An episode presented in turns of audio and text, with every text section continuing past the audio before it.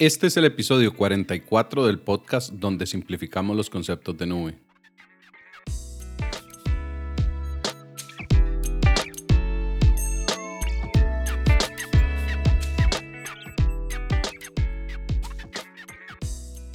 Bienvenidos nuevamente acá al podcast donde buscamos la forma de llevar a ustedes de manera sencilla los servicios de nube. Y hoy estaremos hablando de de una de las preguntas que más nos hacen, que más nos encontramos cuando conversamos con gente de, tecnología o con gente que no es de tecnología de diferentes empresas, la primera pregunta que nos hacen es, ¿qué proveedor de nube es mejor? ¿Qué proveedor de nube pública es mejor? Esa es una de las preguntas más complicadas de responder porque depende de muchos factores. Así que entremos un poco más en detalle de qué es esto, de, de cómo podemos analizar cuál es el mejor proveedor de nube estuvimos haciendo la serie de episodios acerca de una estrategia de nube.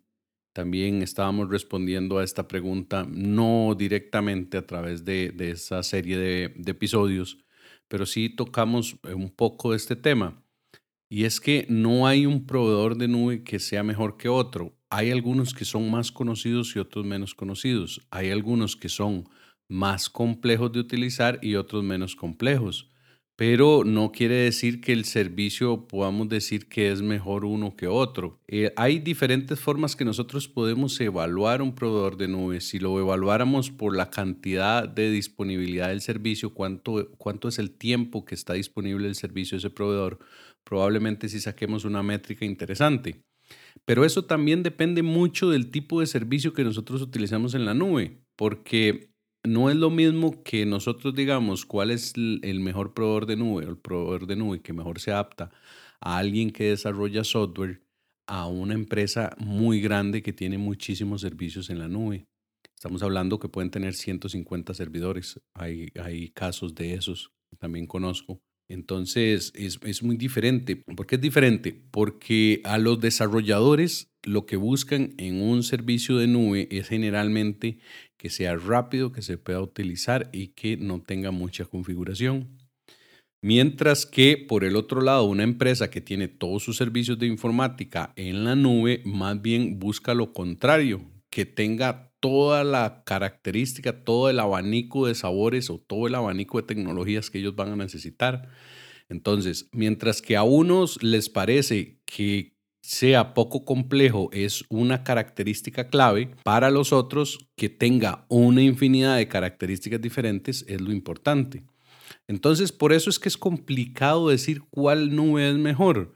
Por eso es que nosotros siempre a, esta, a esta pregunta lo que respondemos es, Depende, depende de, para qué lo quiere hacer usted, depende de cuál es su objetivo con la nube, depende principalmente también de en qué país se encuentre usted. Y esto porque no es lo mismo hablar de Amazon Web Services, solo por poner un ejemplo, o de IBM, la nube de IBM en Estados Unidos, que hablarlo en Latinoamérica.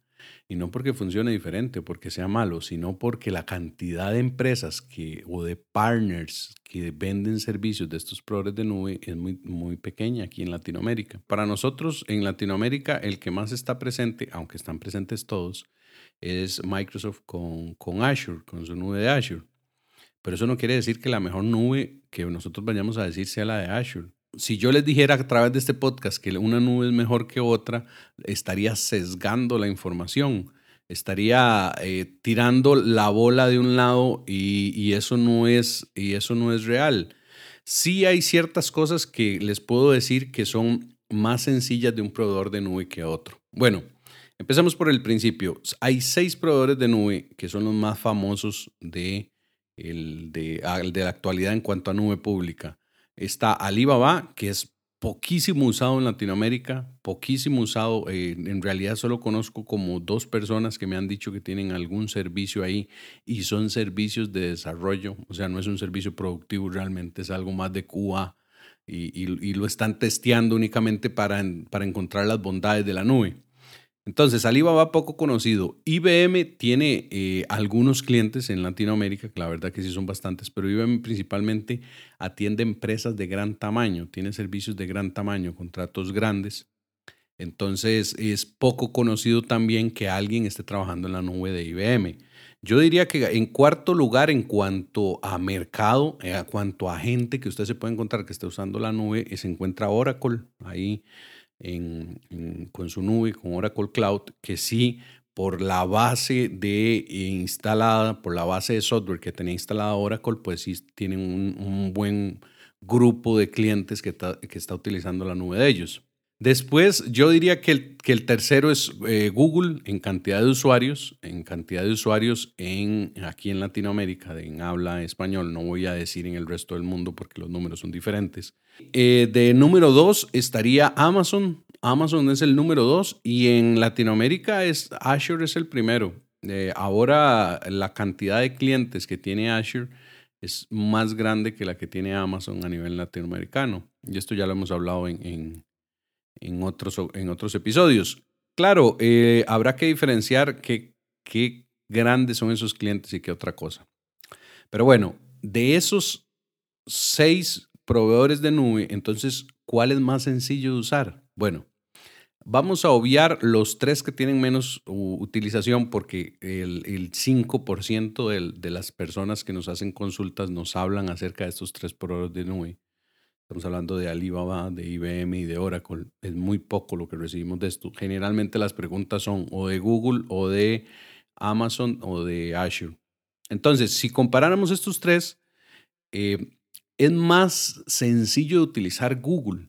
Google, las soluciones eh, son más encajonadas, o sea, es una caja que, o una cantidad de servicios, obviamente es muy grande, pero que está muy limitada en cuanto a las variaciones que le podemos hacer. Eso hace que el usuario encuentre que la nube de Google tiene una curva de aprendizaje menor, porque la cantidad de, características que tiene un servicio es menor. Si habláramos de redes virtuales, qué sé yo, eh, o de balanceadores o de servidores de bases de datos, la cantidad de servicios y lo que usted puede hacer con esos servicios de forma nativa en la nube es más pequeño. Entonces, para alguien que lo que esté buscando es un intermedio que me brinde flexibilidad, pero que no sea muy complejo, probablemente Google es el mejor proveedor de nube. Ahora, si nos vamos a, a Azure, Azure tiene una increíble cantidad de servicios, porque en realidad estos eh, Amazon, Azure y Google tienen muchos servicios, pero la cantidad de servicios que ha implementado en los últimos tres años Azure es asombrosa. Es asombrosa, solo se puede comparar con Amazon en, cantidad de servicios nuevos que están implementando. Todos los días, todas las semanas, yo siempre les he comentado, todas las semanas ustedes se pueden meter a, a la página de noticias, al blog de noticias de estos proveedores de nube y van a ver nuevos servicios o nuevas características que están agregando semana a semana. Entonces, en el caso específico de Azure, es Azure está como en el medio, diría yo, de complejidad entre Google y Amazon. Amazon lo pondríamos como el más complejo.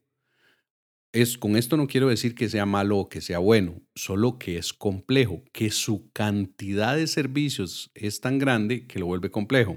Pero regresemos a Azure entonces. Azure tiene la ventaja de que también es complejo, pero si usted utiliza los servicios a través de la consola web, donde se administra a través del portal de Azure, ellos crearon la interfaz más intuitiva que usted pueda encontrar. Esa interfaz donde usted se va moviendo de un recurso a otro y usted enlaza todos los recursos a través de grupos de recursos y puede irse moviendo a través de pestañas dentro de la misma página web sin cambiarse de la misma página web, sin cambiar de consola puede irse moviendo a través de recursos de bases de datos, a través de recursos de, de, contenedores, a través de recursos de IPs, a través de recursos de IPs públicas. Y ahí se le van abriendo pestañas. Es una cosa que hace muy, muy navegable el portal de Azure. Y eso me he encontrado con mucha gente que, que, que le gusta, que le atrae de utilizar Azure, que por lo menos de esa forma visual encuentra muy bien todos los recursos, aunque son muchos, por lo menos los puede concatenar y encontrarlos. En el otro extremo tenemos a Amazon, ya para terminar estos, estos tres que veníamos conversando. En el otro extremo tenemos a Amazon que tiene una cantidad de servicios increíble. Amazon es el número uno en cuanto a servicios de nube. Tiene servicios para todo. Pero también esto tiene una, una parte problemática y es que la curva de aprendizaje en Amazon es muy grande. Las cosas se hacen muy granular. Esto es esto le queda muy bien a empresas que necesitan ellos ajustar hasta la más mínima tuerca de, sus, de su complejo de, de, sistemas informáticos y necesitan hacer ajustes casi, casi como si fuera su, propia, su propio data center. Eso es lo que permite Amazon y, y lo hace a un nivel mejor que cualquier otro proveedor de nube. Eh, si ustedes quisieran ajustar lo más pequeño que se pueda de, límites, de conectividad, ajustar esas tuercas a lo más pequeño, Amazon es el, sería el, mejor proveedor de nube en ese caso. Pero si ustedes lo que están buscando es algo sencillo que pueda lanzar el servicio rápidamente sin tener que durar un mes aprendiendo cosas, pues probablemente no sea Amazon ese.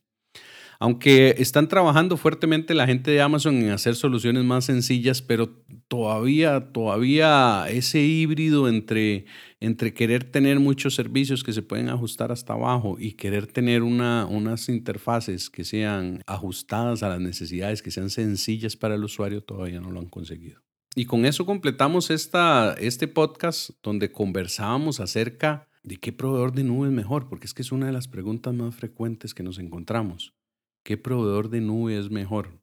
Como les decía antes, esto es eh, increíblemente complicado de responder.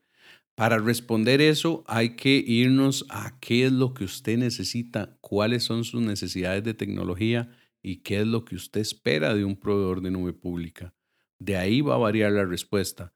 Y, en cuanto a los otros tres proveedores de nube que no conversamos, no significa que sean malos para nada. IBM, Oracle y Alibaba son proveedores de nube igual de potentes. Habrá algunos servicios que sí vienen un poco atrasados. IBM tiene servicios muy buenos. Le falta, le falta probablemente bastante para llegar a tener un volumen de servicios como el de Amazon pero, pero está bien, puede perfectamente convivir con, con los servicios de una empresa.